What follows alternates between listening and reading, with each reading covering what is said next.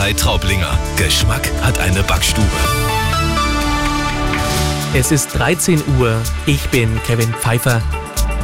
SPD-Fraktionschef Mützenich hat die Union in der Debatte um den Abhörskandal bei der Luftwaffe zur Mäßigung aufgerufen. Untersuchungsausschüsse zu fordern, ist das gute Recht der Opposition. Aber man sollte erst einmal die Ermittlungen abwarten, sagte Mützenich. Er wies darauf hin, dass die Regierung eine schnelle und umfassende Aufklärung zugesagt hat. CSU-Landesgruppenchef Dobrindt hatte dem Spiegel gesagt, Kanzler Scholz müsse sich vor dem Bundestag erklären. Ein Untersuchungsausschuss könne nicht ausgeschlossen werden, so Dobrindt. Bei den beiden in Berlin vorläufig festgenommenen Männern handelt es sich nicht um die ehemaligen RAF-Terroristen Staub und Garweg. Das teilte eine Sprecherin des Landeskriminalamts Niedersachsen mit. Am Morgen hatte es einen Großeinsatz der Polizei in Berlin gegeben.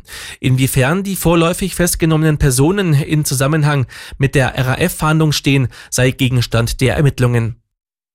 Ein Fahranfänger ist im schwäbischen Bad Wörishofen mit 100 kmh durch eine Tempo-30-Zone gerast. Auf dem Gehsteig hätten zu der Zeit gerade Kinder das Fahren mit Inlineskatern geübt, teilte die Polizei mit. Zudem habe der 18-Jährige bei seiner Fahrt gestern anderen Verkehrsteilnehmern die Vorfahrt genommen. Den jungen Mann erwarte nun unter anderem eine Anzeige wegen Durchführung eines verbotenen Kraftfahrzeugrennens.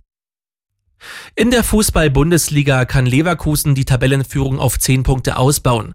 Dafür braucht's aber einen Sieg im rheinischen Duell gegen Köln. Bleibt es auch nach 24 Spielen bei der ungeschlagen Serie der Leverkusener in der Liga? Die Kölner haben gegen den rheinischen Nachbarn sicher was dagegen. Sportlich spricht aber wenig für das Ende des Laufs.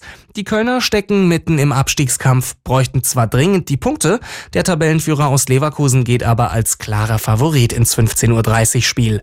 Zwei Stunden später trifft Hoffenheim auf Bremen.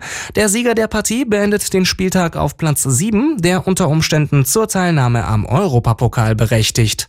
Erik Garnisch, Sportredaktion.